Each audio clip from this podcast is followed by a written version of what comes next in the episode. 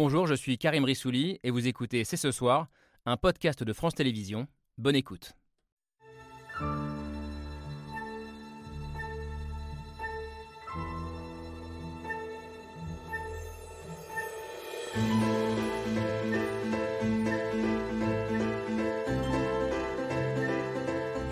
Bonsoir à toutes, bonsoir à tous, bienvenue, vous regardez C'est ce soir. Cette réforme est-elle acceptée? À l'évidence, non.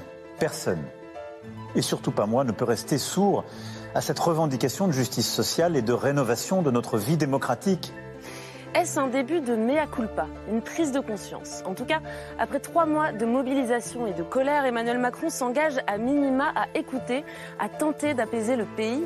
Apaiser, c'était l'un des grands mots de cette allocution présidentielle dans laquelle euh, le président a listé plusieurs chantiers politiques et donné rendez-vous dans 100 jours, le 14 juillet. Mais le pays est-il prêt à tourner la page? Les mots d'Emmanuel Macron suffiront-ils à désamorcer la colère qui désormais se cristallise autour de sa personne?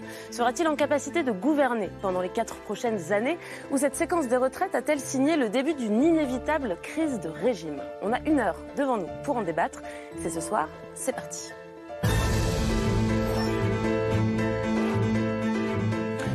C'est ce soir en direct, quelques heures après l'allocution solennelle du président de la République.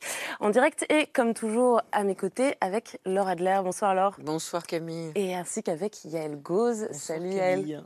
Alors pour décrypter la prise de parole d'Emmanuel Macron, les mots qu'il a choisi d'utiliser, les messages qu'il a tenté de faire passer, on avait bien besoin d'une sémiologue en plateau. Bonsoir Cécile Alduy. Bonsoir. Vous, êtes, euh, vous enseignez la littérature à l'université de Stanford aux États-Unis. Vous êtes également chercheuse associée au, CEVIPOF euh, de Sciences Po. Vous êtes une grande spécialiste des discours politiques que vous analysez à travers le prisme du langage, comme euh, dans ce livre que vous avez publié en 2017, ce qu'ils disent vraiment, les politiques pris au mot. Alors on va essayer de prendre Emmanuel Macron au mot euh, ce soir grâce à vous. Alors les mots du président étaient-ils bien choisis? On posera également la question à un spécialiste de la communication. Bonsoir Franck Louvrier. Bonsoir. Vous êtes le maire LR de la Baule, après avoir longtemps été le conseiller en communication de Nicolas Sarkozy, un président que vous avez accompagné à travers bien des crises. On sera donc curieux euh, d'avoir votre regard sur la façon dont Emmanuel Macron répond à cette crise des retraites. Le président a-t-il su faire preuve d'écoute, d'empathie, comme l'espéraient beaucoup de Français?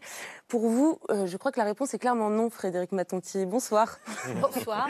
Hier, euh, sur votre compte Twitter, vous avez euh, relayé cette pétition qui appelait au boycott de l'allocution présidentielle. Emmanuel Macron ne nous écoute pas, n'écoutons plus Macron. Est-ce que vous l'avez quand même écouté ce eh ben soir oui, avant de venir? vous me l'avez demandé, donc je l'ai évidemment écouté et je l'ai écouté très sérieusement, bien sûr. Euh, je l'ai écouté et j'ai été surprise de ce que j'ai entendu. C'est-à-dire, je ne m'attendais pas à grand-chose, mais j'ai été surprise parce qu'il a choisi une forme qui est une forme très, agro on va revenir, arrogante. On va revenir sur la forme. Je finis de présenter tout le monde et vous, et vous nous direz ce que vous, ce que vous attendiez et ce que vous en avez retenu. En tout cas, je précise, puisque je ne l'ai pas fait, que vous êtes politiste et que vous enseignez les sciences politiques à la Sorbonne. Alors, au-delà du contenu de l'allocution présidentielle, ce soir, on va s'interroger sur la rupture apparente entre un président et son peuple, euh, sur cette figure d'Emmanuel Macron qui désormais semble cristalliser toutes les colères du pays. Bonsoir Pierre-Henri Tavoyot. Bonsoir. Euh, vous êtes philosophe, spécialiste de la démocratie, du rapport entre le peuple et ses représentants. Comment gouverner un peuple roi? Euh, C'est la question que vous posiez dans votre livre et c'est, semble-t-il, l'un des défis euh, qui attendent le président pour les quatre ans à venir. Mais la crise politique que nous traversons est-elle le fait d'un seul homme ou du fonctionnement même des institutions de la Ve République? Je crois que vous penchez plutôt pour la deuxième explication, Fabien Escalona. Bonsoir. Bonsoir. Vous êtes journaliste à Mediapart, mais aussi docteur en sciences Pour vous, il faut dépasser la figure euh, d'Emmanuel Macron, car c'est bien une crise de régime que nous traversons.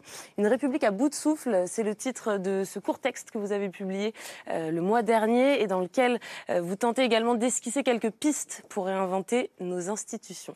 Merci beaucoup à tous les cinq d'avoir répondu présent ce soir. Alors pour allumer le débat, je voudrais commencer par un rapide tour de table. chacun quelques mots, quelques phrases seulement pour nous dire comment est-ce que vous avez reçu ce discours d'Emmanuel Macron. Est-ce que son allocution a été à la hauteur du moment? Cécile Alduy, je commence euh, avec vous. Euh, alors, Emmanuel Macron euh, nous a dit aujourd'hui qu'il entendait la colère. C'est ce qu'il a voulu affirmer dans son discours. Ce matin, vous, sur Twitter, en anticipant son allocution, vous avez posté un commentaire assez ironique. Vous avez écrit parole, parole, parole.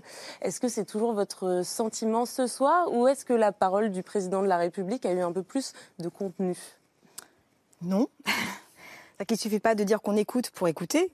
En fait, c'est une parole performative euh, qui essaie d'imposer euh, le récit d'un président à l'écoute, alors que ça fait trois mois euh, qu'il y a eu non seulement un dialogue de sourds, mais qu'il a refusé d'entendre notamment les organisations syndicales.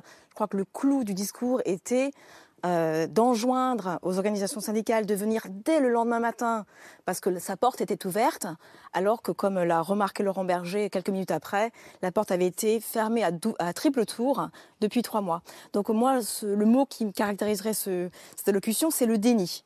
Euh, il y a quelques jours, euh, Emmanuel Macron avait dit qu'il n'y avait absolument pas de crise démocratique, donc premier déni. Pourtant, il fait une allocation publique à la nation, comme en, plein Covid. Euh, Covid, quand même, c'était l'image guerrière qui était derrière. Et cette allocution elle-même dit les choses tout en n'en prenant jamais la mesure. Franck Louvrier, ce matin, en préparant l'émission, vous nous avez dit à propos de cette allocution, j'en attends peu, et j'en espère beaucoup. Euh, est-ce que vous avez où en sont vos espérances C'est que je pense qu'il est à la recherche d'un apaisement progressif.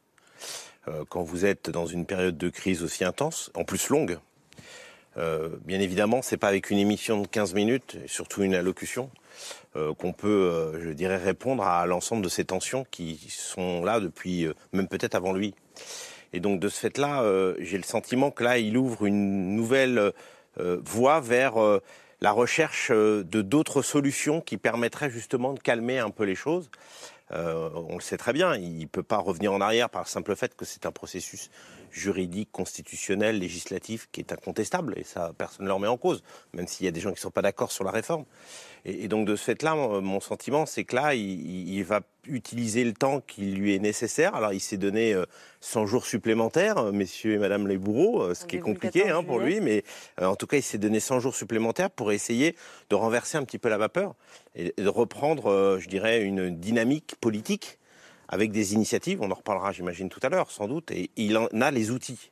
Est-ce qu'il les utilisera? Ça, c'est un autre sujet. 100 jours d'apaisement, pour reprendre les mots euh, exacts euh, d'Emmanuel Macron. Frédéric Matonti, tout à l'heure, vous commenciez à nous dire que vous aviez été surprise par la forme même de cette allocution très solennelle. Choisir, une, choisir d'abord euh, la forme de l'allocution, c'est évidemment ne pas choisir un plateau avec des journalistes qui peuvent être contradicteurs, ne pas choisir surtout la conférence de presse. Après tout, on pourrait imaginer qu'en pleine crise, on une conférence de presse avec beaucoup d'interlocuteurs, le temps de poser des questions. Donc, il choisit la forme la plus courte, donc d'un certain point de vue la plus arrogante. Et je trouve qu'il y a un contraste entre cette forme-là et le fait qu'on a un discours qui est hors sol. On a l'impression qu'il est... Euh, il, flotte, qu'on a l'impression qu'il n'a pas du tout compris ce qui s'était passé pendant ces, trois mois. Alors j'entends bien hein, qu'il s'agit évidemment peut-être d'inaugurer 100 jours, mais même cette idée des 100 jours, il a sans doute, ou ses conseillers ont pensé Roosevelt, et tout le monde a entendu euh, Napoléon de retour de l'île d'Elbe, c'est-à-dire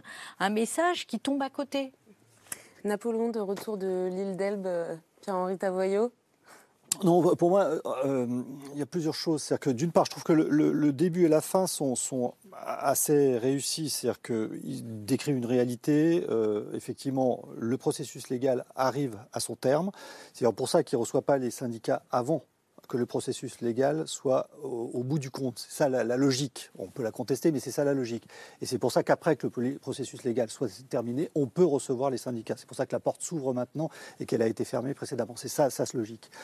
La fin sur euh, Notre-Dame, c'est assez bien joué, c'est un petit peu gadget. Le milieu, le milieu, c'est pas terrible, je trouve, parce que d'abord les trois thèmes sont pas du, point de vue de l'architectonique, c'est-à-dire du point de vue de la cohérence, sont pas extraordinairement cohérents. Alors les thématiques, c'est le travail, le travail la démocratie et les services publics. Oui, sécurité, justice et, euh, le progrès. les, thématiques sont, sont pas, pas, très très claires. Et puis, euh, j'ai une certaine en, six minutes, parce que je crois que ce, temps de parole a duré à peu près six minutes, c'est sa campagne électorale qu'il n'a pas faite. Donc ça, c'est un aveu qui est quand même un aveu, qui est le boulet, à mon avis, qu'il porte euh, aujourd'hui, c'est le fait qu'il n'a pas fait de campagne électorale, avec simplement une seule mesure dans cette campagne, les retraites. Fabien Escalona, je termine le tour de table euh, avec vous. On a entendu pas mal de choses, euh, du, déni, la volonté d'apaiser, euh, une façon d'avoir fait les choses peut-être à l'envers. Est-ce que vous rejoignez ces, différents constats? Oui, oui. Bon, il y a quand même eu des moments presque, comiques, hein, quand il appelle à, l'unité, à l'apaisement, après toute la séquence qu'on vient de vivre, après le passage en force qu'a décrit Cécile Alduy, après avoir laissé son ministre de l'Intérieur en roue libre totale. Euh, vous en avez beaucoup parlé sur ce plateau, je crois. Je trouve que c'est bon, il faut un certain aplomb, un, certain culot. La deuxième remarque, euh, je rejoins le problème de ce que disait M. Tavoyot sur, sur le problème de la construction, c'est-à-dire qu'il place en tête de ces chantiers la nécessité de l'indépendance. Alors, indépendance par rapport à qui Alors qu'on multiplie justement les interdépendances, les dépendances, je ne sais pas trop, mais en tout cas, c'est son grand mantra, l'indépendance. Et derrière, il décline trois chantiers qui n'ont rien à voir. Il nous explique qu'il va mettre des gendarmes dans les campagnes, qu'il va falloir être moins laxiste sur l'immigration, comme s'il n'y avait pas assez de drame en Méditerranée. Bref, on ne voit pas trop euh, où il veut en venir. Et du coup, euh, c'est la troisième remarque. Je trouve que moi, ce qui m'a frappé en, écoutant le, euh, le discours, à la fin, je me suis dit, en fait, il n'y a plus aucun ressort on voit, on voit pas le ressort qu'il a, c'est-à-dire ces fameux ressorts pour sortir progressivement de la crise, on ne les voit pas. Il passe totalement à côté du, principal problème autour duquel on tourne depuis des mois, depuis le début. C'est-à-dire qu'on a un chef de l'État qui a gouverné contre son peuple, sans aucune corde de rappel qui fonctionne, et on en est là. Voilà. Moi, je vous trouve bien sévère. C'est très difficile d'être le président de la République. Ah, mais il l'a choisi. je trouve que cette euh, allocution euh, tranchée par rapport aux autres allocutions précédentes, qu'il était plus compréhensif par rapport à nous Français, qu'il a fait pas un mea culpa, mais il a fait un cheminement pour essayer de comprendre cette contestation sociale qui enflamme le pays, et qu'il y a une autre problématique, et j'aimerais bien vous poser la question, vous qui êtes une grande spécialiste du discours politique, c'est qu'il y a une déqualification de la, de la parole politique. En général, il y a une cacophonie, il y a une multiplicité d'informations qui viennent couvrir la parole du président et que dans ce petit espace, après tout c'est notre arbitre, on a besoin d'être euh, protégé par un président qui est celui de tous les Français. Et on, avait tellement peur qu'il parle. Euh, on avait peur qu'il souffle sur les braises. Eh bien, il a fait le contraire. Eh bien, il faut le reconnaître quand même qu'il a fait le contraire. Maintenant, par rapport à la déqualification de la légitimité d'un discours politique, comment peut-on s'en sortir? Oui, enfin, il a grandement participé à cette euh, disqualification de la parole politique. En fait, le problème d'Emmanuel Macron, c'est que quand il s'adresse aux Français, d'abord, il établit ce rapport frontal moi, le peuple, et dès 2017, il a éliminé tous les corps intermédiaires qui auraient pu faire de la médiation, et donc euh, accompagner cette parole pour qu'elle se distribue et qu'elle se négocie dans plein de lieux de débat. Je voudrais quand même rappeler un texte de qui Emmanuel Macron, en 2011, dans la revue Esprit, qui s'appelle Les labyrinthes du pouvoir, où il analyse la future campagne présidentielle de 2012. Et il nous dit il faut rappeler qu'il était collaborateur d'Esprit, qu'il était l'élève de bah, Paul Ricoeur et hein. qu'effectivement. Il y a vraiment longtemps. Et donc, euh, il nous dit, et je ne veux pas le, citer euh, à mauvais escient, L'action politique contemporaine requiert une délibération permanente. On ne peut ni ne doit tout attendre d'un homme. Loin du pouvoir charismatique et de la crispation césariste de la rencontre entre un homme et son peuple, ce sont les éléments de reconstruction de la responsabilité et de l'action politique qui pourraient être rebâtis. Donc tout le texte est sur la nécessité de la distribution du pouvoir, de la délibération, du dialogue, et il a même une phrase, on ne pourra pas appliquer verticalement un programme. Mais qu'est-ce qui lui est arrivé alors à vos yeux à Emmanuel que c'est un beau parleur, mais, pas un homme de parole, puisqu'il n'a jamais appliqué sa propre philosophie politique. Et donc, quand je dis qu'il a dévalorisé lui-même la parole, c'est qu'il s'adresse euh, aux, Français plutôt que de dialoguer en amont euh, à tous les intermédiaires qui pourraient construire du consensus, ce consensus qu'il a regretté, qui n'est jamais advenu, comme s'il allait venir tout seul avec ses petites jambes. Mais excusez-moi, mais euh, ça fait déjà six ans qu'à chaque interlocution, il dit soit il a changé, soit il a compris, et qu'il psychologise tous les mouvements sociaux comme si c'était que de la colère que de l'angoisse, et pas des vision politique différente de la sienne. Pierre-Henri Tavoyot, peut-être euh, entre le, philosophe Macron d'il y a maintenant 2012-2011, euh, d'il y a 11 ans, 12 ans, et l'exercice du pouvoir qui peut-être euh, change les hommes ou la pratique, oui, oui, est-ce qu'il faut distinguer ou est-ce qu'il devrait y avoir une continuité entre ces... il y a une grande distance, mais c'est vrai que... je pense que ce que vous dites sur cette verticalité, c'est un peu l'image qu'on a tous de se dire aujourd'hui, on a un Parlement croupion et un hyper-président. Mais ce n'est pas le cas. On n'a pas un hyper-président, on a un petit président et un Parlement croupion. C'est-à-dire que le pouvoir, aujourd'hui, n'existe plus. Et on est dans une situation démocratique où nous sommes dans de l'impuissance publique. La réforme des retraites est une toute petite réforme. Une toute petite réforme. Par rapport aux, aux enjeux démographiques et financiers, c'est une toute petite réforme. Quand il va falloir prendre les grosses réformes, euh, politique migratoire, école, des choses où ça sera vraiment dur, des endettements et, le cas échéant, on est dans une situation où on voit très bien que ce n'est pas possible. Ce n'est pas possible pour deux raisons. D'abord parce qu'effectivement, il n'y a pas de majorité suffisante pour faire passer des réformes douloureuses. Et deuxièmement parce qu'on n'est même pas fichu de se mettre d'accord sur le diagnostic.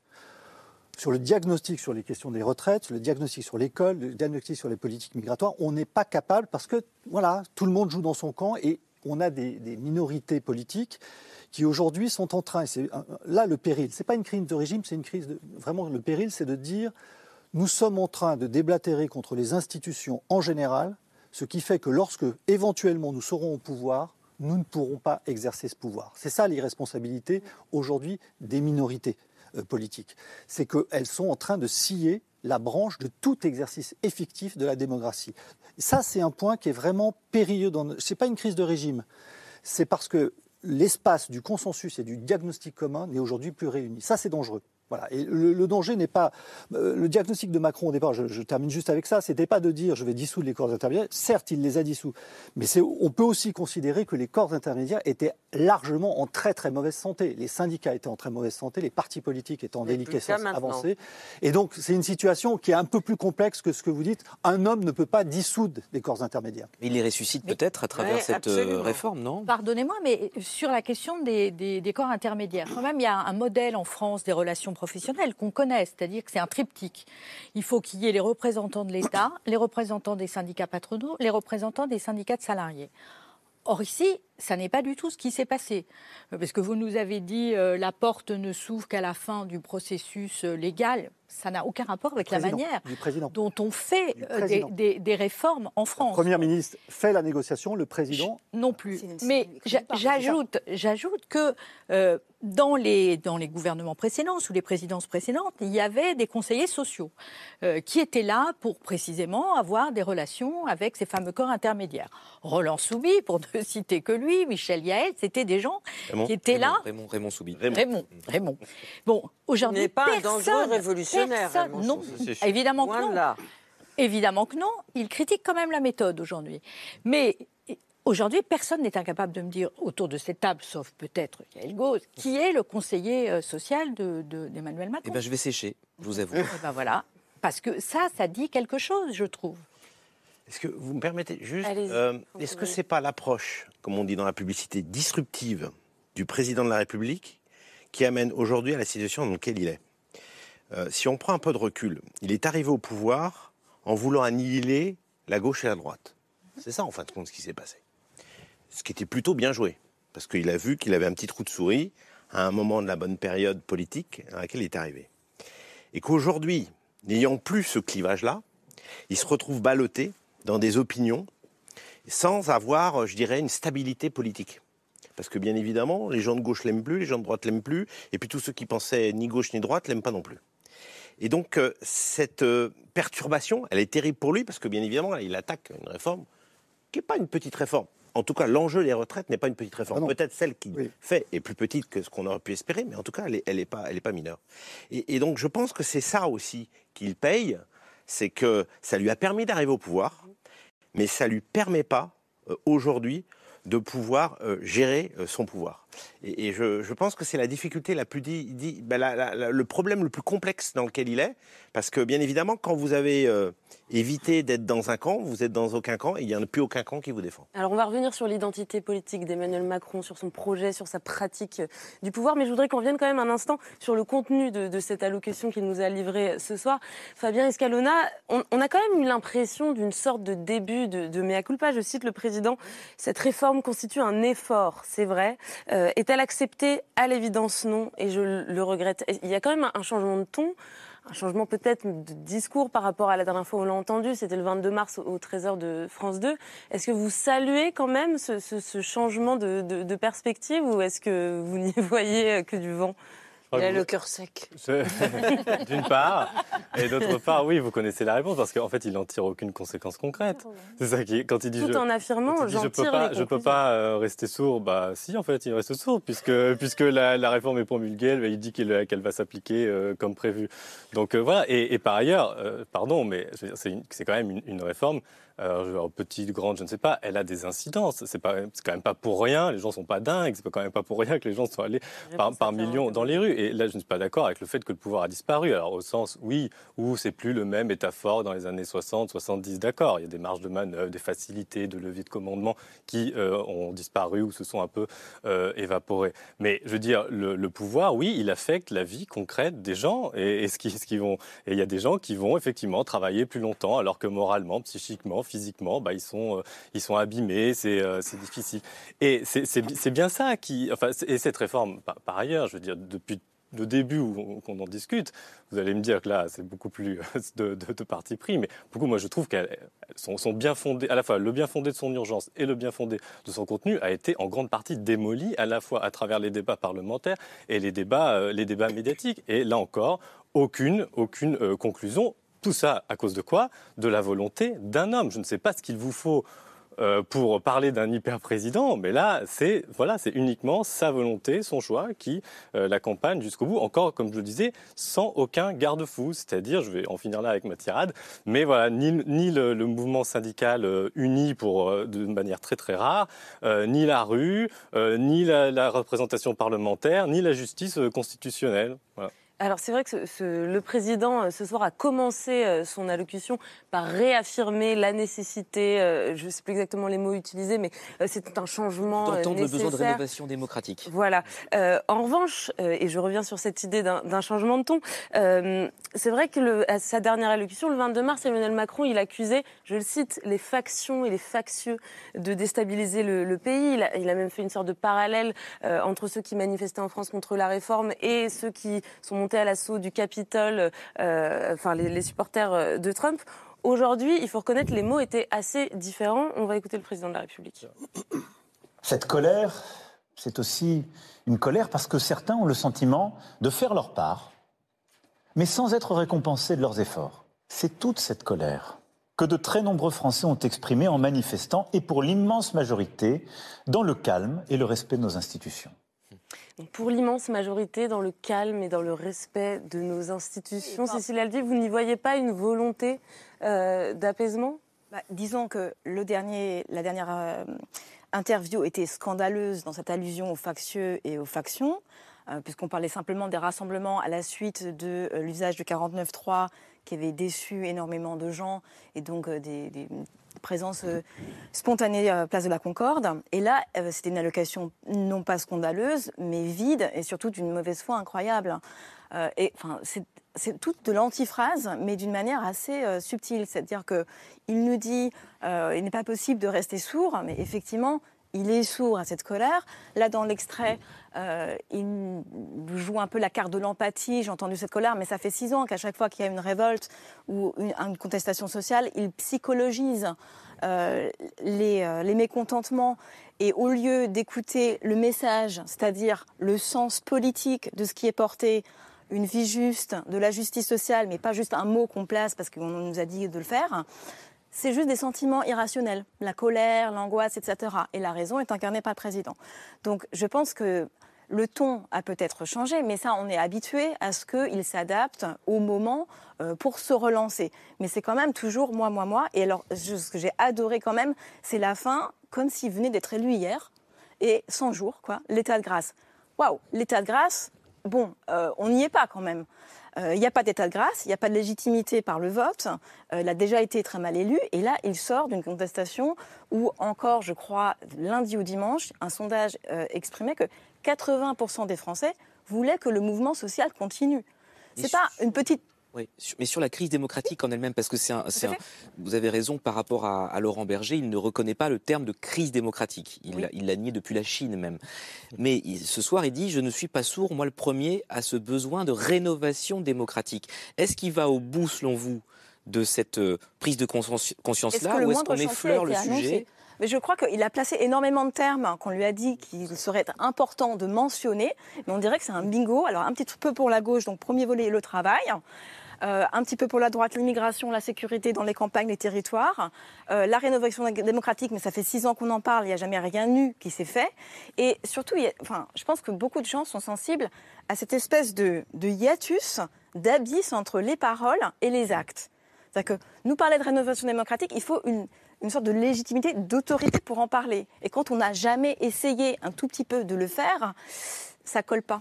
Mais beaucoup de gens attendent aussi un discours de réconciliation de, toutes, euh, mais de tous les partis. Et lui seul peut le dire. Je ne sais pas s'il l'a bien fait, mais lui seul, il est dans son rôle à essayer d'émettre un discours de réconciliation dans une France qui est de plus en plus fragmentée. Et dans cet exercice-là, eh bien, bon, tout le monde sait qu'il voulait devenir comédien. Alors il, la déroule un peu trop en performateur, là, en espèce d'acteur de sa propre politique, mais il était complètement dans son rôle. Qu'est-ce que vous voulez qu'il fasse? Qu'il fasse, pas dire fasse, justement, qu'il arrête de parler et qu'il fasse que les actes soient en accord avec les paroles. a totalement raison, c'est qu'il euh, faut prendre en compte aussi le temps. Ça fait un an qu'il est sur son nouveau mandat. Il en reste quatre. Qu'est-ce qu'on veut des quatre ans? C'est long. On hein. veut la révolte? Est-ce qu'on veut la révolution? Ben non, mais c'est un vrai sujet. Il y a un président de la République qui a été élu. Mal élu, mais élu. Vous savez, quand vous êtes élu à une voix, vous êtes élu. conteste pas sa légitimité de président élu. Euh, donc, donc, élu. Et il a été réélu. Réélu. Et réélu, accessoirement, ce qui est encore plus difficile. Parce que, dans la Ve République, il n'y en a pas beaucoup. je suis bien placé pour le savoir. Et, donc, de ce fait-là, euh, je peux vous assurer que euh, là aussi, il faut qu'il y ait une prise de conscience avec un petit peu de recul. Il reste 4 ans. Est-ce qu'on veut 4 ans de tension, de révolte, pour donner les clés à qui après? Ça se dessine tout de suite. Hein. alors justement, il a même pas de problème. Hein, euh, Emmanuel Macron a, là, le combat, hein. Emmanuel Macron a ouvert trois euh, grands chantiers, donc le, travail, la démocratie et ce qu'il a appelé le progrès, dans lequel il a fait entrer euh, les services publics. Il a dit que c'était trois chantiers qui doivent nous rassembler, nous Français. Est-ce que est-ce que c'est suffisamment clair, suffisamment concret? Est-ce qu'effectivement ces chantiers sont à même de rassembler les Français après trois mois d'un mouvement social Vous avez raison. D'abord, c'est la raison pour laquelle je pense que c'est une première étape et que après une crise pareille, c'est sans doute un rasoir à, de l'âme, si ce n'est plus, pour, intervenir euh, de façon successive et, de nombreuses fois euh, après, après vendredi dernier, donc la, fin du processus euh, législatif. Moi, mon sentiment, c'est que d'abord, il a des outils. On, nous sommes dans la Ve République, même s'il y en a qui veulent passer à la Sixième, etc. Nous sommes dans la Ve République et depuis 1958. Et c'est l'héritage de tensions qui les mêmes que celles que l'on a aujourd'hui sous la troisième et sous la quatrième. Peut-être pas avec la médiatisation de l'époque, mais en tout cas avec des tensions qui étaient très fortes. Hein. Il suffit de voir euh, ce qui se passait à l'époque. On n'a pas de guerre d'indépendance. Mais en tout cas, non, mais peut-être, on a aussi un conflit aux, portes de l'Europe, qui est encore, euh, encore plus dramatique. Justement, justement. Donc, donc, de ce fait-là, on est dans une situation qui est une situation de tension. Et cette constitution, elle a fait ses preuves.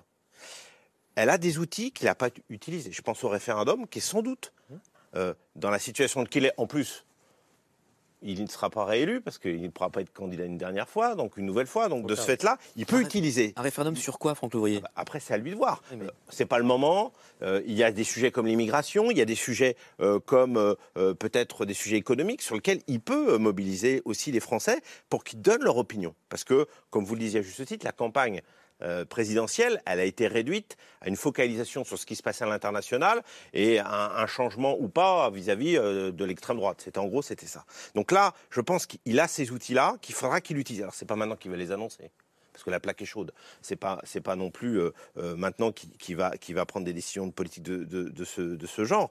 Mais je pense que sur les quatre ans et sur les mois à venir, il a ces outils qui sont indispensables et qu'il faudra qu'il utilise. Pierre-Henri la seule consultation électorale des Français, ce seront les européennes de mai 2024. Il n'y a rien d'autre pour l'instant. Il y a les sénatoriales, mais bon, elles passent un peu sous le radar. C'est les grands électeurs, pardon. Pour l'instant, on ne sait pas s'il n'y aura pas un RIP. Ah, le... oui, pardon, pardonnez-moi. Le 3 mai. de toute façon, oui, mais c'est très important. ça. Il arrivera en 2024. sera sur la réforme des retraites. Il, peut même arriver en 2000. Non, mais faire comme si, faire comme si la séquence était totalement achevée. Je termine ma question parce que s'il n'y a rien d'autre avant les européennes de 2024, qu'est-ce qu'on fait euh, pour consulter ou pas les Français et résoudre cette crise démocratique? On peut rester comme ça jusqu'à la fin du quinquennat sans reconsulter une... Il y a deux cas de figure. Fait, si Emmanuel Macron euh, retirait la réforme des retraites. Il se condamnait alors totalement à quatre ans d'impuissance, si je puis dire, quatre ans de chiracisation à, outrance. C'est ça aussi que les syndicats ont dû comprendre, c'est que là, il n'y avait pas de négociation possible en la matière parce que c'était l'impuissance pour les quatre années qui ne servait à rien. Là, la situation, la marge de manœuvre est extrêmement euh, restreinte et j'interprète effectivement le discours d'aujourd'hui comme une amorce de voilà, on, tente de refroidir, refroidir petit. Euh, Laura Adler a parfaitement raison de refroidir petit à petit. Dégripper. Moi, ce que je craignais, euh, c'est qu'il nous sorte un truc de son chapeau. Dit-il, le grand débat, machin, je vais aller rencontrer les Français. il, a, il a, parlé du Conseil national de refondation. Passé après les Gilets jaunes. après les Gilets jaunes, c'est un coup, un tir à un coup, c'est tout à fait possible et c'était très bien joué. C'était très bien joué. Il ne peut pas le refaire une deuxième fois. La rencontre avec les Français, ça ne va pas. L'allusion au Conseil national de la refondation, bon, est minimaliste parce qu'il ne peut pas se, aller contrôler, mais il voit bien que, enfin, j'espère qu'il voit bien que ça ne peut pas partir de là parce que ça serait, une, alors pour le coup, une insulte à la représentation nationale, euh, Parlement, euh, enfin, Assemblée. Donc on a une situation, il va falloir qu'il rebooste une forme de, légitimité euh, qui, regonfle un peu la chose. Pas tout de suite, c'est trop, beaucoup trop chaud. Donc euh, là, on est dans une logique. C'est un élève de Laurent Berger, il a appuyé sur le bouton pause. Oui, et, il faudra aussi. Euh, le point, c'est le référendum est un, est un, instrument euh, extrêmement intéressant, à condition qu'on réponde à la question et non pas à celui qui la pose. Voilà. Alors c'est vrai que ce référendum peut s'amorcer au fur et à mesure où le président commence à être en fin de mandat. Ça pourrait être intéressant de relancer cette cartouche sur des questions. Je pense que la, question migratoire est une question alors, euh, qui est une question typiquement de référendum. Ah oui, c'est sûr. C'est quoi la question C'est sûr alors là, on va, si on, va c'est sûr que mettre le RN en orbite, il n'y a pas mieux S'il vous plaît, s'il vous plaît, s'il vous plaît, on vous entend plus, pas tous en même temps. Terminez, Pierre-Henri Tavaillot, et ensuite je voudrais entendre Cette question migratoire est une question qui aujourd'hui fait l'objet d'un débat qui est purement moral entre ceux qui considèrent que l'immigration est une chance pour la France, ceux qui considèrent que c'est un, boulet pour la France. Le référendum me paraît être un moyen de trancher les choses en sortant du débat idéologique. Il n'y a aucun risque de démagogie dans un tel débat. Aucun risque. Alors ça. Il ne faut pas avoir peur. Ça, ça va pas avoir peur. Attends, moi je suis, je suis estomaqué sur le fait que le peuple, on le consulte pour, euh, voilà, là pour les, les réformes de retraite, mais on n'a pas le droit de le consulter. On l'a pas consulté. Donc là, il faut être absolument cohérent. Cette question, je pense, en France, mérite mérite un débat démocratique réel. Des conditions pour faire un référendum, quand même, dans la Constitution. Pardon? Il y a quand même des conditions dans la Constitution pour faire un, référendum, c'est pas sur n'importe quoi. Non, non, sur n'importe quoi. Mais ça, ça rentrerait dans le, cadre. Ça rentrerait dans le cadre. Il y a toute une série de questions. Il y a déjà des propositions de la part des sénateurs qui ont été faites. Voilà, le, contrôle constitutionnel sur ce point est, à mon avis, euh, tout à fait possible. Non, mais je pense que sérieusement, c'est précisément, c'est pas un truc démagogique, c'est au contraire non, mais il y a démagogie. Rien de pire pour mettre de l'huile sur le feu. Oui, alors là, on vient. Frédéric Matanti, comment est-ce qu'on unifie les Français un débat sur l'immigration S'il vous plaît, Frédéric Matanti, comment est-ce que vous comprenez que, que Emmanuel Macron mette le sujet de l'immigration sur la table euh, ce soir? À qui est-ce qu'il s'adresse? Bah, il s'adresse euh, il, je veux dire, il va plus euh, séduire à gauche, hein, ça c'est clair. Il peut plus espérer euh, séduire à gauche. Donc, euh, il ne peut que séduire à droite. Et dès qu'on parle d'immigration, on sait bien quel chiffon rouge on agite. Donc, soit il essaye de récupérer des voix chez Marine Le Pen, soit bon, voilà. Mais moi, je trouve pas ça très intéressant comme problème parce que effectivement, c'était une question parmi d'autres. Moi, ce qui m'a frappé dans, dans, toute cette séquence, c'est que vous dites il a, il a calmé le jeu, mais en fait, il a essayé. Il a essayé, mais c'est ce qu'on entend depuis trois jours, c'est-à-dire depuis, euh, depuis que le, Conseil constitutionnel a, donné son, son avis. C'est-à-dire qu'on entend qu'il va refermer la séquence. Donc c'est tout à fait logique qu'il parle extrêmement calmement. Le but, c'est de refermer la séquence, mais rien ne dit que la séquence va se refermer. Bon, on a vu ce soir un peu de manif, bon, mais le, la, la vraie question, c'est d'abord, effectivement, est-ce que le RIP est constitutionnel ou est-ce qu'il ne l'est pas? On repart donc là sur sur du temps long. Et puis aussi, qu'est-ce qui se passe le 1er mai? Enfin, je veux dire, tant qu'on ne voit pas la taille de la manifestation du 1er mai, c'est extrêmement difficile de décréter tout seul depuis l'Élysée, face à son écran et son prompteur, que la séquence est terminée et qu'on va, va entrer dans une période de conciliation. D'autant, j'ajouterais que tout ce qu'il a dit, vous avez dit, on dirait son programme, mais effectivement, tout ce qu'il a dit, il l'a déjà dit. C'était très frappant sur la santé. Les services d'urgence vont fonctionner, on a mis fin au numéro clausus. Tout ça a déjà été dit sans effet. Mais c'est L'objectif de, de, régler le problème des urgences à la fin de l'année prochaine, ça, il l'avait pas dit. C'était assez. C'est à peu près ce qu'a dit François Braun. Oui, mais euh, franchement. C'est à peu près ce qu'a dit François Braun. C'est audacieux. Façon, hein. Oui, c'est audacieux, surtout que ça ne fonctionnera pas. Donc, euh, on rien. Ça, on espère que, ça, fonctionnera. Sophie Binet de la CGT a dit que c'était un discours chat GPT. Oui. Ah, ah oui, c'est l'intelligence artificielle qui, qui, génère. Mais ça, j'ai trouvé ça non, très intéressant. C'est pas ChatGPT parce que la, tactique de la diversion, il l'avait déjà faite avant l'existence de tous ces, algorithmes, euh, puisque quand il y avait eu les révoltes des gilets jaunes, il avait dit ah les gens veulent qu'on parle d'identité et d'immigration justement. Les gens parlaient pas du tout de ça sur les sur les ronds c'était pas du tout les revendications principales. De la même façon, là, encore une fois, les millions de gens qui, qui, vont dans la rue, qui ont fait grève, etc., ne parlent pas de ça, mais c'est pas grave. Euh, on remet ça, on remet ça sur le tapis. Donc c'est une, voilà, une une banale stratégie de, diversion. Moi, j'ai un autre sujet euh, à proposer qui m'angoisse euh, beaucoup plus, euh, qui est le fait que, on le sait très bien, la France est beaucoup trop lente dans sa stratégie d'atténuation et de préparation au dérèglement climatique. Et là, c'est pas de la rigolade. Hein. Là, c'est la sécheresse déjà historique. On, qui il en a parlé un petit peu. Il a dit que la planification écologique serait Et là, encore une fois, ces fameuses coalitions nouvelles qu'il évoquait dans son dans son allocution, c'est sur ce sujet qu'il faudrait les faire. Le problème, et ça, c'est pas pas notre faute à nous qui le critiquons, c'est qu'il a quand même tout fait pour s'aliéner toute une partie des gens qui pourraient accompagner une politique ambitieuse euh, de ce type. Et je prends un autre exemple sur lequel il y aurait pu avoir quelque chose d'un peu plus euh, inclusif, pas forcément de, toute la société, mais en tout cas des forces politiques. Vous évoquiez tout à l'heure euh, le conflit au port de l'Europe. Je suis bien d'accord, mais alors typiquement, regardez, là, on va avoir avant l'été une loi pour la programmation militaire. Il a annoncé 400 milliards sur, sur les six prochaines années. C'est considérable, d'accord?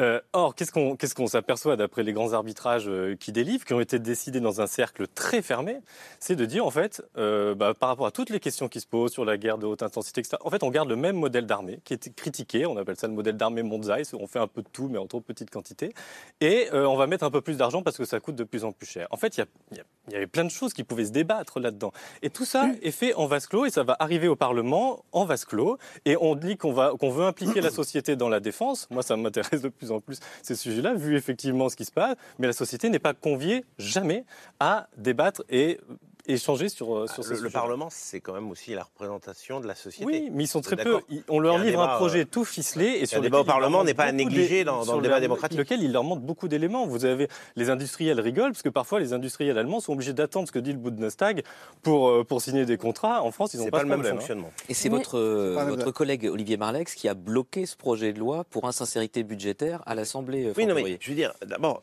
insincérité budgétaire, sur la politique de défense, c'est une politique qui a toujours été débattue entre les deux assemblées. Mm. Euh, alors maintenant, si on veut revoir le fonctionnement du, débat sur la politique de défense, on, peut, mais ça, a toujours été comme ça Fabien depuis 1958. Euh, poser quelque chose d'intéressant à travers cet exemple de la défense, Pierre-Henri Tavoyot. Est-ce que impliquer plus les citoyens, c'est la condition sine qua non pour que, pour que, pardon, pour qu'Emmanuel Macron puisse continuer à gouverner dans les quatre ans. En tout cas, ce type de débat au Parlement est absolument essentiel et il n'a pas lieu. Donc ça, c'est vraiment, je pense, de, points, des points capitaux. Euh, même d'ailleurs, même sur le financement d'ailleurs de, la, guerre en Ukraine, ça mériterait il y a une unanimité, enfin, disons un grand consensus, mais malgré le consensus, ça suppose des débats au Parlement. Et c'est vrai que, alors, là, où c'est difficile, il faut bien le reconnaître, c'est qu'on a un Parlement où, euh, qui, moi j'étais très euh, optimiste quand j'ai vu ce Parlement au départ, parce que je me disais, enfin, on a la France véritablement représentée. Et c'est vrai que quand on parle d'une crise de la représentation aujourd'hui comme étant la crise démocratique, c'est pas vrai. On a un Parlement qui est bien représenté, et puis une, euh, enfin des, partis politiques qui sont bien représentés. Simplement, il faut bien reconnaître que dans ce Parlement, le, but n'est pas de faire des diagnostics euh, sur la situation réelle. Ça, c'est vraiment tragique. On a des logiques qui sont des logiques purement conflictuelles, ce qu'on appelle la politique agonistique hein, qui est théorisée. Et donc, euh, l'idée, c'est pas, c'est la culture du dissensus. Et non, mais je dis, c'est vraiment important parce que c'est une sorte de, dénaturation des, institutions parce que on peut pas dire d'un côté, bah voilà, euh, le, président a tous les pouvoirs, et puis de, de dire qu'il y a une bonne partie de l'Assemblée qui peut pas fonctionner parce que les débats n'ont pas lieu. Non, non, vraiment très, très rapidement, parce que je ne veux pas trop prendre la parole, mais, mais euh, sur ce sujet-là, on peut se mettre d'accord sur le fait qu'il y a des comportements euh, d'opposition, effectivement, qui ne semblent pas euh, parfois à la hauteur. Ce n'est pas toujours le cas, il ne faut pas les accabler, mais bon, effectivement, il peut y avoir ce sentiment partagé à des moments. Mais c'est là où on retombe, j'anticipe un peu peut-être sur la suite de la discussion, sur le problème systémique et le problème des institutions. C'est-à-dire, est-ce que les, les oppositions ont intérêt euh, ou, se sentent euh, légitimes à faire ça, ou, trouvent de l'intérêt à euh, s'impliquer dans des diagnostics partagés, des négociations, des véritables compromis, puisque typiquement on est dans un système où en fait elles peuvent être écartées bonnement et simplement du jour au lendemain et on peut leur piétiner dessus comme ça s'est passé avec ce, projet-là. En fait c'est tout le problème, y compris des juristes très modérés qui parlent de parlementarisme négatif, qui disent c'est voilà structurellement ça se passe comme ça et du coup ça n'incite pas du tout les oppositions à jouer un rôle peut-être plus intéressant. Donc ça, veut dire que vous poussez à des systèmes de coalition comme il en existe en grande partie de l'Europe? Pourquoi pas Voilà, donc mais ça c'est une bonne Alors la question des institutions, on va y revenir dans un instant. Il y a la question de, institutionnelle et puis il y a la question de l'homme. Et c'est vrai que cette séquence des retraites, elle a euh, ravivé dans le pays euh, ce qui semble être une, violente détestation, voire même parfois une haine à l'encontre du président de la République. Je voulais vous montrer euh, ces images qui ont été tournées tout à l'heure et qui racontent beaucoup du rejet dont il fait l'objet. C'était donc ce soir à 20h, pile au moment où Emmanuel Macron allait prendre la parole, à l'appel de l'association attaque des citoyens sont rassemblés dans plusieurs villes en France pour tambouriner sur des casseroles. L'idée, c'était de faire taire le chef de l'État, de ne pas l'écouter. Alors pourquoi le président est-il devenu à ce point le catalyseur de toutes les colères? La discussion continue juste après l'image du jour. Elle est signée Hugo Bernard.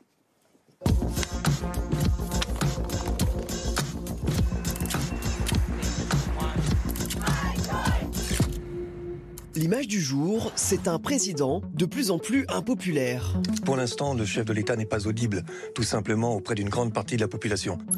Le président de la République, au plus bas dans les sondages depuis 2018 et la crise des Gilets jaunes. Il est à 28% de jugements favorables, un niveau aujourd'hui très bas, avec surtout, et c'est ça qui est impressionnant, une très forte augmentation des jugements très défavorables. Après la longue et très impopulaire séquence sur la réforme des retraites, le chef de l'État ne peut plus se déplacer sans être interpellé et directement pointé du doigt. Macron et son monde, il représente la haute bourgeoisie, les actionnaires, les gens qui ne travaillent pas. Le président, caricaturé, dont le nom est scandé dans les manifestations, et le visage orne d'innombrables pancartes. Il nous méprise, c'est euh, une colère, je suis en colère contre lui. Emmanuel Macron est décorrélé de cette réalité, il a, il, a perdu, il sait plus, il sait plus où il en est. Honnêtement, ça me fait extrêmement mal d'avoir mis un bulletin Emmanuel Macron au second tour. Le président cristallise les colères et aussi les attaques de ses adversaires politiques. Il est totalement déconnecté des aspirations euh, du peuple et de ses difficultés. Il a abîmé la fonction présidentielle, il ne récoltera que ce qu'il a sommé. Pour le gouvernement, les critiques contre le président semblent injustes. La popularité du président de la République, est-ce qu'elle vous inquiète? Je, je préférais qu'elle soit meilleure. J'ai parfois le sentiment aussi que le président de la République paye les factures des 30 dernières années.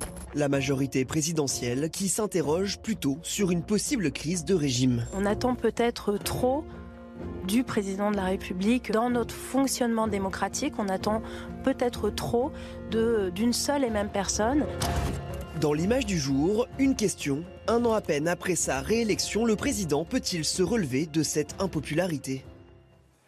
Merci à Hugo Bernard. Alors, impopularité, euh, certes, mais c'est vrai qu'on a ce sentiment, et les images l'ont montré, que presque depuis son élection, finalement, Emmanuel Macron cristallise une détestation, une haine particulière. Cécile Alduy, comment vous avez regardé ces images? Euh, Quelle est votre conclusion? Est-ce que le problème, c'est Emmanuel Macron, si je puis m'exprimer euh, ainsi? Ou est-ce que c'est son poste, ce sont les institutions, c'est la fonction de président de la République?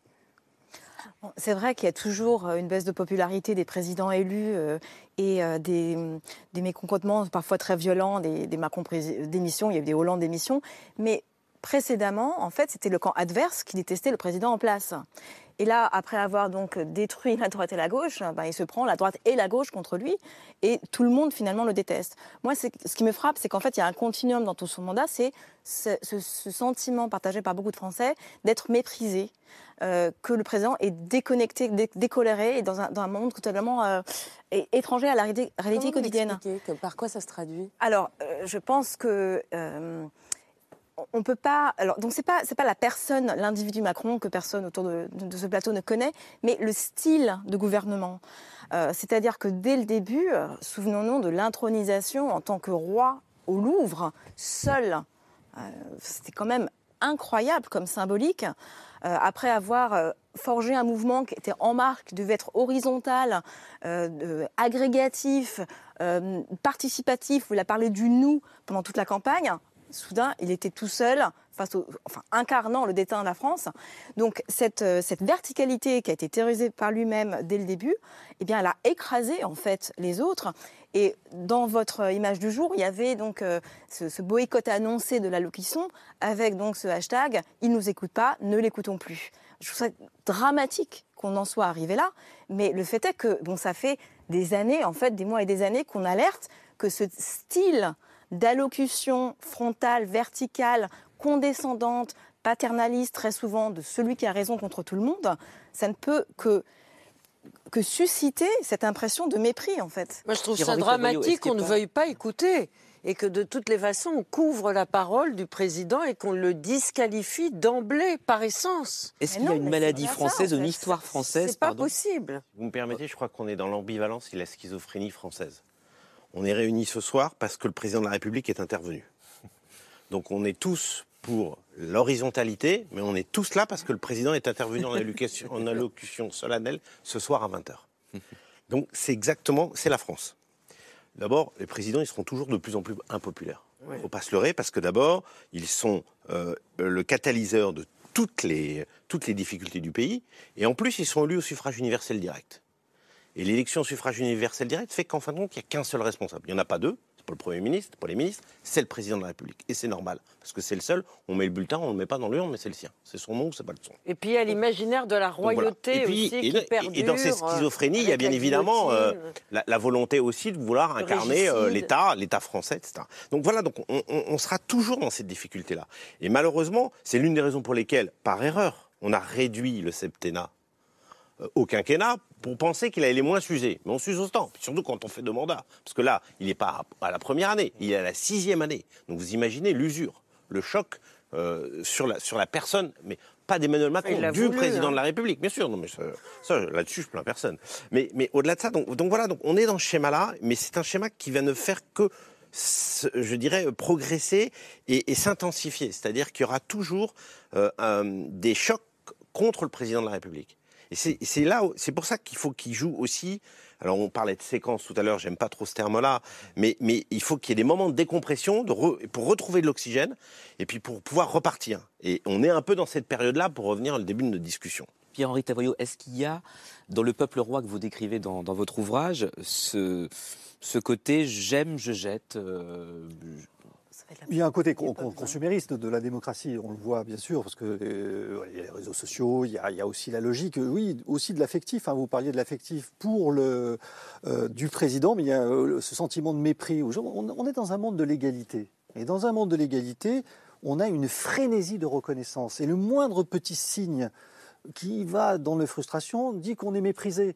Donc la reconnaissance. Il nous l'a beaucoup dit quand même qu'il nous méprisait. Enfin, oui, mais c'est pas des traverse la rue, on trouve un boulot. Enfin, je veux dire, il n'a pas arrêté oui, de après, faire des bon, Je veux dire, on remet dans, les, choses dans le contexte, mais le, mépris, c'est vraiment le sentiment. C'est très bien décrit par Tocqueville. Hein, je veux dire, plus on est égaux, plus on a le sentiment d'être méprisé. C'est systématique. Et ça, ça n'a aucune fin. Ça n'a aucune fin parce que la reconnaissance est avide. Dans une société hiérarchisée, chacun est à sa place. On est comme dans un théâtre avec réservation. des trucs comme ça, hein. c'est incroyable. Mais, non, mais, je suis désolé. dans des sociétés hiérarchisées, tout le monde est à sa place et donc les, relations entre les. Ça veut dire quoi être à sa place? Bah, Tout le monde a une place préfixée dans une société hiérarchisée. Nous sommes heureusement dans une société d'égalité. Bah, ah. bah, évidemment. Ah oui, mais vous ne regrettiez pas le ah, avant, ça, on n'a pas compris. Nous sommes heureusement dans une société d'égalité. Simplement, cette égalité engage le fait que nous ne savons pas si nous avons une place, où est notre place et s'il ne faut pas faire notre place. Et c'est une angoisse totale qui s'exprime justement par une frénésie et une hyperbole du mépris. C'est utilisé partout cette politique de la reconnaissance. Et la reconnaissance n'a pas de fin. On ne sera jamais totalement reconnu. Donc ça, c'est une logique qui est inscrite. pour répondre à la question, le peuple roi, ben, ce peuple roi, évidemment, il se cherche. D'abord, euh, comment le définir? Euh, Comment définir ce qu'est le peuple? Il y a l'opinion, il y a chacun va dire, on pourrait dire très bien, euh, oui, Macron dit, j'ai l'opinion contre moi. J'ai l'opinion contre moi. En démocratie, on n'a pas le droit de gouverner contre le peuple, mais on peut gouverner contre l'opinion Parfois, on le doit. Peine de mort. Donc il faut être attentif aussi à ce que les sondages ne remplacent pas l'élection. il n'y a pas 3 millions de personnes dans les rues contre l'abolition de la peine de mort. Peu importe, on ferait un référendum aujourd'hui euh, sur cette question. C'est un peu comme sur l'immigration, en fait. Non, mais voilà, mais typiquement. Donc on ferait euh, sur ces questions. C'est un peu la même idée, quoi. Oui, oui, mais voilà, n'ayons pas peur dans ce cas-là de, consulter le peuple. Allons-y. Allez-y, Frédéric Matonti. Non, mais je, pense qu'on peut redescendre un peu aussi euh, des, des, hautes sphères où vous nous avez mis. C'est-à-dire qu'il y a aussi une chose très simple. Emmanuel Macron, il n'a jamais été élu c'est-à-dire euh, le contact que d'autres présidents pouvaient avoir parce qu'ils avaient une expérience d'un mandat, deux mandats, de plusieurs mandats locaux, d'avoir été euh, donc au contact des populations. Il l'a absolument pas. Donc tout ce qu'on raconte là, tout ce qu'on est en train de dire, euh, vous avez qu'à traverser la rue pour trouver du boulot, c'est aussi typique d'hommes politiques qui ne sont jamais habitués à dialoguer avec des interlocuteurs. je ne dis pas que Nicolas Sarkozy pouvait pas s'énerver de temps à autre, mais ça n'avait rien à voir. raison de pas le dire. Voilà, ça lui est arrivé quand même. Bon. Mais il y avait une espèce d'empathie, une espèce de connaissance de l'autre que Emmanuel Macron n'a absolument pas. Pas la peine d'aller chercher des questions de reconnaissance. Il, n'a pas cette expérience du terrain que les hommes politiques ou les femmes politiques ont besoin d'avoir. Et je pense que c'est aussi ça que les gens ressentent quand ils parlent de mépris. C'est pas simplement de ne pas être reconnu en tant que tel, c'est qu'on a l'impression qu'ils ne connaissent rien à leur vie quotidienne. Et je pense qu'effectivement, il n'y connaît pas grand-chose. C'est comme quand on voyait Elisabeth Borne avec son, son, son bocal de ratatouille. On se disait, cette femme, jamais elle fait ses courses au supermarché. Et ça, on ne peut pas c'est de la mauvaise communication. On ne peut pas mentir totalement aux gens. Mais on pourrait vous, rétorquer que François Hollande, euh, qui est pour le coup un président qui avait une longue expérience politique, qui a été élu à de nombreux postes différents, qui était le président normal, donc à l'image de Français, a lui aussi souffert euh, d'une ah très je, forte je ne dis pas que la bonne recette, ce soit d'être élu. Mais si on veut comprendre une enfin, ce que vous avez appelé la haine, ou ce que vous avez appelé le colère, ou ce que vous avez appelé le mépris, euh, il faut regarder ce genre de phénomène, c'est-à-dire cette absence d'ancrage local. Hollande, il avait plein de hein. défauts, il, a été, il avait des codes de popularité, etc., mais il ne suscitait pas euh, l'espèce de, haine ou de sentiment de colère qu'on voit là. Fabien Scalona, on oublie l'histoire, pardon. Hein. on oublie l'histoire. Les, moments de, parce que c'est des séquences. On se focalise sur les séquences où effectivement la popularité est très importante. Le grand débat a été un moment justement de, rencontre. Non, mais c'est un formidable coup d'art politique. Je suis tout Ça n'a pas donné grand-chose. Dont il n'est rien sorti. Dont il n'est rien sorti. Mais je vais dans, dans le contact avec les Français. Deuxième moment, l'appel de verticalité au moment de la crise Covid, il y a eu, euh, on a eu deux moments. C'est ce qui prouve d'ailleurs la, la, stabilité de la Ve République. Un très grand moment de demande d'horizontalité, c'était les, Gilets jaunes avec le référendum d'initiative citoyenne. Et puis un très grand moment de demande de, verticalité au moment de la crise Covid. Et, la Ve République réagit aux deux affaires. et si on prend un tout petit peu de champ, est-ce que c'est le problème d'Emmanuel Macron et de son image et de sa personne ou comme Franck Louvrier, vous l'esquissiez tout à l'heure, c'est lié à nos institutions, au référendum de septembre 2000 sur le quinquennat, à l'inversion du calendrier qui fait que le député n'est rien, ne découle que de la cuisse du président, si je caricature. 2002, 2007, 2000, je continue, 2012, 2017, à chaque fois, il y a cette accélération du temps et derrière, la démonétisation hyper rapide, accélérée, des présidents en place. Indépendamment d'Emmanuel Macron, mais n'importe quelle personne dans cette fonction euh, impossible N'importe quelle personne, je ne sais pas, simplement, bon, vous l'avez vu, j'étais très critique d'Emmanuel Macron, on l'est beaucoup euh, au journal en général. En revanche, euh, je crois qu'effectivement, ce serait rétrécir la critique et même serait un peu dangereux pour la qualité de la critique sociale de focaliser, de ultra personnaliser sur Emmanuel Macron. Les problèmes du capitalisme inégalitaire vont pas se régler le jour où Macron est évacué de la scène. vous dites qu'Emmanuel Macron est le stade ultime de la Ve République. Oui, voilà, c'est-à-dire que moi, ce que je développe dans, dans, dans le livre là, sur la République, À bout de souffle, j'essaye de développer l'idée qu'un régime, en tout cas un régime à prétention démocratique, il a trois piliers. Il a euh, des institutions qui doivent produire de la légitimité, il a des compromis sociaux qui doivent être relativement inclusifs, et puis il doit y avoir un horizon de sens donné, euh, donné au pays. Et je pense que sur ces trois piliers-là, effectivement, il y a un effritement, un essoufflement qui est bien antérieur à Emmanuel Macron, dont Emmanuel Macron, quelque part, est le produit, puisque, comme ça a été euh, rappelé, il a prospéré sur, sur le déclin des deux vieux partis de, de gouvernement qui alternaient depuis, depuis 80. Donc voilà, donc il y a, une espèce de, longue traîne qui les emporte tous. Et ensuite, il y a les, comportements d'Emmanuel Macron lui-même qui sont à imputer à lui-même et qui, à mon avis, accélèrent en fait cette, crise de régime rampante que j'essaye, de décrire. Il y a aussi une, différence, même s'il y a eu un peu 88, euh, c'est qu'effectivement, il est réélu, mais tout de suite après, les Français lui mettent une majorité relative. Et je suis désolé, mais je pense qu'il aurait dû saisir ça, euh, c'est peut-être un peu illusoire, mais il aurait dû saisir ça pour changer justement de méthode cette fois-ci pour de vrai et pas et pas dans les mots. Si on prend un peu de un peu de, recul, parce que des fois on parle, un peu du champ international, on est un pays en voie de déclassement relatif et c'est normal sur euh, une planète euh, qui se réchauffe et où on voit les rivalités internationales s'aiguiser.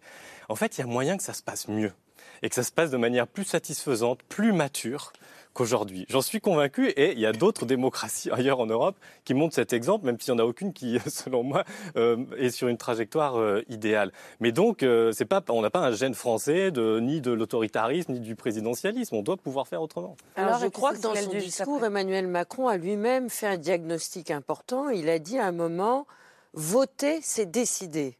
Mais je suis pas sûre que voter, ça soit Il véritablement. faudrait aller contre l'idée que voter, c'est pas. Si, bien sûr, mais je pense qu'il y a beaucoup de Français qui ne le pensent plus que voter, c'est décider, et que s'il a émis ce diagnostic, c'est aussi peut-être parce que justement, on est dans un pays où l'abstention fait entre guillemets l'opinion. Cécile.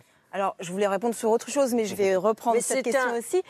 Mais c'est vrai qu'en fait, personnaliser les choses sur l'individu Emmanuel Macron et même son style de pouvoir, etc., euh, ça une fois de plus, ça dépolitise, il me semble, le débat sur la séquence qui vient de s'écouler, enfin les trois derniers mois, qui sont quand même, alors vu de l'étranger, mais phénoménaux, des millions et des millions de gens dans la rue toutes les semaines, mais les, enfin, le monde entier euh, se graine la tête en essayant de comprendre cette, à la fois cette vitalité démocratique et les sources des mots français.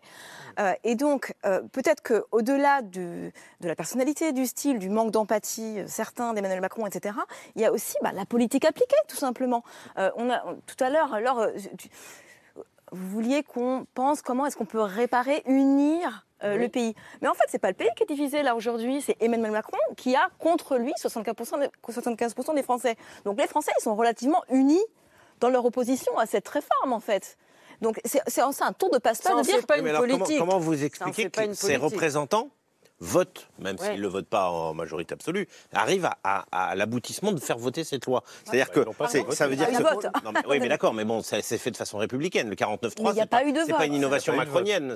Non, mais il n'y a pas eu de vote. Il y a eu l'usage de tous les moyens coercitifs euh, possibles. La représentation nationale n'a pas représenté... Il faut quand même utiliser des mots précis, si vous voulez. On va dire des choses Non, non, parce que là, on est dans le schéma où au 49-3, c'est par la gauche beaucoup plus Donc il faut se calmer.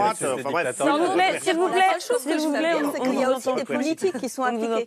Et donc, dans une France qui considère que les inégalités sociales sont un vrai problème, ou euh, l'inflation est un vrai problème, rien sur le pouvoir d'achat aujourd'hui, même pas, même pas une annonce. Bah, quand même, c'était. Si, si, il en a parlé. Alors oui, alors il s'est rappelé que les gens avaient des enfants et qu'ils les mettaient à la cantine. Donc il a utilisé ce vocabulaire un tout petit peu concret. Attendez, le pouvoir d'achat, c'est le degré zéro du, programme politique. Mais c'est pas, je ne parle pas du programme, je parle de la politique qui est appliquée. Non, mais je suis désolé, le pouvoir d'achat, ça veut tout dire, ça veut rien dire. La détestation de Macron, Macron n'est qu'un symptôme non seulement d'un mécontentement contre les politiques appliquées, mais contre les conditions de vie des gens, les conditions de travail. Emmanuel Macron a utilisé l'expression un nouveau pacte de la vie au travail. Alors moi, ça m'a fait penser à la vie à l'usine. On va mettre des petites fleurs partout, tout va très bien se passer. En fait, c'est un presque plagiat du mm. pacte de pouvoir de vivre euh, lancé par euh, Laurent Berger en 2019 mm. mm. avec Nicolas Hulot. C'est aussi pour le, le ramener à la maison. Ramener dans la maison. Tout à fait. Mais ce que je veux dire, c'est que la société, elle est mécontente peut-être aujourd'hui contre Emmanuel Macron, mais surtout parce que c'est une situation sociale qui est inflammable et pas seulement un individu qui euh, fait des erreurs de communication, on aurait pu faire ceci, cela. Je pense que il faut peut-être repolitiser les choses et s'interroger sur les aspirations des Français, leurs difficultés réelles et quelle politique publique pourrait, euh, et notamment par exemple sur l'environnement, quelle politique publique pourrait amener euh, des solutions. Et là, on, reste dans des mots, des mots, des mots. Très bien, Très rapidement, pour aller dans ce, dans ce sens, je pense que la seule rationalité que je vois à cette obstination dans le passage en force, c'est qu'effectivement, il mène une politique donnée, une politique économique du fait qu'on a un capitalisme de bas régime qui a besoin de plus en plus de béquilles. Et pour cela, qu'est-ce qu'il fait? Il doit trouver du cash et il doit réduire certains droits euh, liés euh, à l'État social. Ah, Cette réforme, elle est, elle est faite pour ça. Et je, la, seule rationalité que je vois dans l'urgence avec laquelle il la met en œuvre, euh, c'est celle-là. Non, mais alors moi, je suis pas du tout d'accord. Pas du tout d'accord non plus. Hein. je pense que il est obstiné par cette réforme parce que d'abord, c'est la première pour l'instant réforme qu'il peut essayer d'obtenir. Et que son mandat, il sera vu à l'aune de sa capacité à réformer. Et, c'est la raison pour laquelle il, va au bout de cette réforme, parce qu'il sait très bien que s'il ne fait pas celle-ci, dans les quatre ans qui viennent, il sera complètement immobilisé. Donc euh, c'est plus dans un schéma sur de longue durée ou de moyenne, durée jusqu'à la fin de ce mandat, plus que, je dirais, une approche à l'endroit des marchés ou, des signaux qu'on va envoyer à l'Europe. Moi, je ne crois pas du tout à ça. Il je vient pense... de se couper les ailes, non, mais je ne crois pas du tout à ça. Je crois vraiment que c'est une volonté réformiste, parce qu'il sait très bien qu'il marquera l'histoire par les réformes qu'il aura faites. La preuve, c'est que quand vous parlez des anciens présidents, non mais attendez, pour l'instant il en a fait, il en a fait qu'une, et elle n'est pas, elle est pas totalement euh, close. Mais en tout cas, c'est l'objectif. Vous le voyez bien sur les anciens présidents. On parle de quoi? Quand on parle des anciens présidents On parle de leurs réformes. On ne parle pas d'autre chose. On ne parle pas de leur posture. On ne parle pas de leur attitude. On parle de leurs réformes. Ils ont marqué parce qu'il y a eu la peine de mort, parce qu'il y a la réforme des retraites, parce que etc etc. Donc voilà. Donc je, je pense que c'est là-dessus qu'il il sait bien qu'il sera jugé. Et, c'est pour ça qu'il est obstiné à vouloir faire passer. Bah, on, se fout un petit Au-delà peu. du fond. Hein. Excusez-moi, mais on se fout un petit peu de comment l'histoire va juger Emmanuel Macron. On voudrait bien qu'un président. Pas l'histoire. Non, mais on voudrait bien qu'un président s'intéresse au bien commun. mais réformer le pays, c'est s'intéresser au bien commun. Mais peut-être qu'il y a des choses plus urgentes que se dire quelle réforme va m'inscrire dans les d'histoire positivement. Peut-être que, par exemple, la transition écologique aurait été un truc mais, d'envergure. Mais il reste 4 ans. Mais c'est la raison de son Comme l'a dit Fabien, alors maintenant qu'il s'est mis 3 millions de Français tous les, toutes les semaines dans la rue contre lui, comment va-t-il bâtir un consensus? Ah mais ça c'est tout l'enjeu. Et c'est tout l'enjeu. Et c'est tout l'enjeu politique de l'approche politique. Est-ce qu'il va faire une coalition. Et il en parle un peu contrairement à ce qu'on croyait, qu'on croyait qu'il allait évacuer ce sujet-là. Depuis le temps qu'il en parle, oui, c'est vrai. maintenant, euh, dont acte, je suis d'accord avec vous. Mais, mais il en parle un peu, on le voit bien. Il dit, bon, maintenant, il faut peut-être raisonner avec une approche différente sur différents dossiers. On verra ce qu'il en sera. Je, vous dis, moi, c'est, je pense, c'est la première intervention d'un nouveau cycle qui va amener peut-être à une attitude ou une approche différente de nos institutions. Et on verra si ce nouveau cycle va ou non s'ouvrir. On va arriver à la fin de l'émission. Je voudrais juste garder quelques petites minutes pour le conseil de lecture de Laure qui est venu avec un livre. Euh, un gros livre. c'est un, tour de France des, luttes et des mobilisations. Un très gros livre, un très gros livre passionnant qui va tous nous réunir sur ce plateau parce que je crois qu'on est tous d'accord pour dire qu'on a on a besoin, qu'on est en besoin de démocratie beaucoup plus participative. Non. Et ce livre. enfin, non, bah oui, bah, mais vous n'êtes pas la majorité. Non, non, mais euh, j'assume. Eh ben, Mon je côté pense que la majorité des Français sont en Qu'est-ce que ça veut dire Qu'est-ce que ça veut dire C'est moi, c'est ça le truc. Eh bien, justement, c'est ce que ce livre nous raconte. Il s'appelle Romain Genticou. Il est parti euh, sur tous les territoires français pour essayer de voir comment des luttes, depuis extrêmement longtemps, s'organisaient. Des luttes pacifiques, des luttes citoyennes, des luttes participatives, ne vous en déplaise, Pierre-Henri, des luttes égalitaires contre les injustices, contre les dérives d'une démocratie euh, beaucoup trop verticalisée et des luttes qui permettent de faire avancer justement ce tissu social qui est extrêmement déchiré. Par exemple, au large d'Erquy en Bretagne, il y a un collectif qui lutte depuis maintenant extrêmement longtemps contre des éoliennes qui vont être plantées en face de leur territoire. Il y a à Grenoble des collectifs féministes qui luttent pour le statut et l'égalité femmes-hommes dans tous les postes de travail il y a en Loire-Atlantique. Il n'y a, pas que... a pas des ZAD, mais il y a aussi des collectifs de chercheurs, de penseurs, de citoyens, différentes générations entremêlées, qui pensent le rapport à la nature, au territoire, à la défense de l'écologie. Euh, il y a par exemple des activistes zadistes en Loire-Atlantique qui, qui, qui, préservent leur territoire. Il y a aussi en Guadeloupe des collectifs qui militent contre tout ce qui leur arrive en ce moment et contre les dérives d'une extrême droite euh, plus que massive qui sévit sur ce territoire.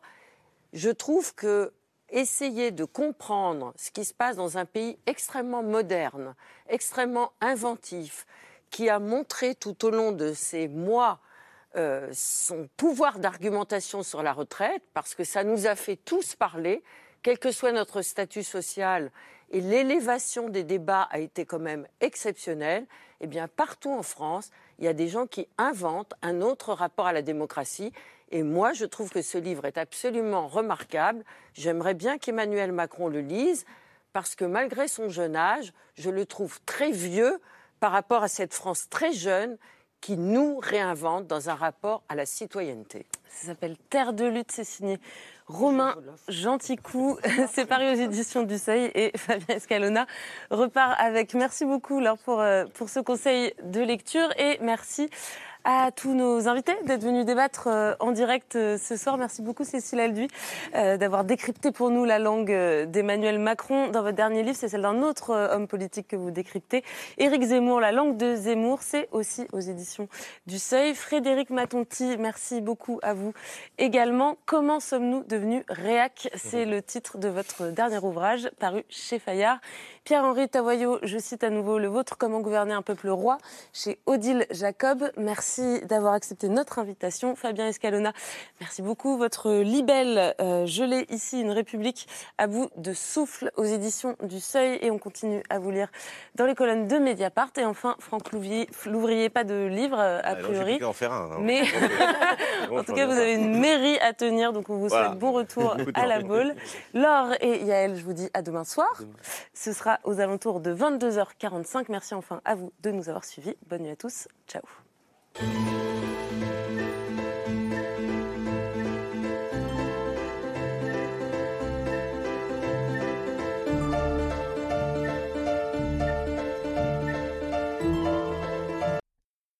C'était C'est ce soir, un podcast de France Télévisions. S'il vous a plu, n'hésitez pas à vous abonner. Vous pouvez également retrouver les replays de l'émission en vidéo sur France.tv.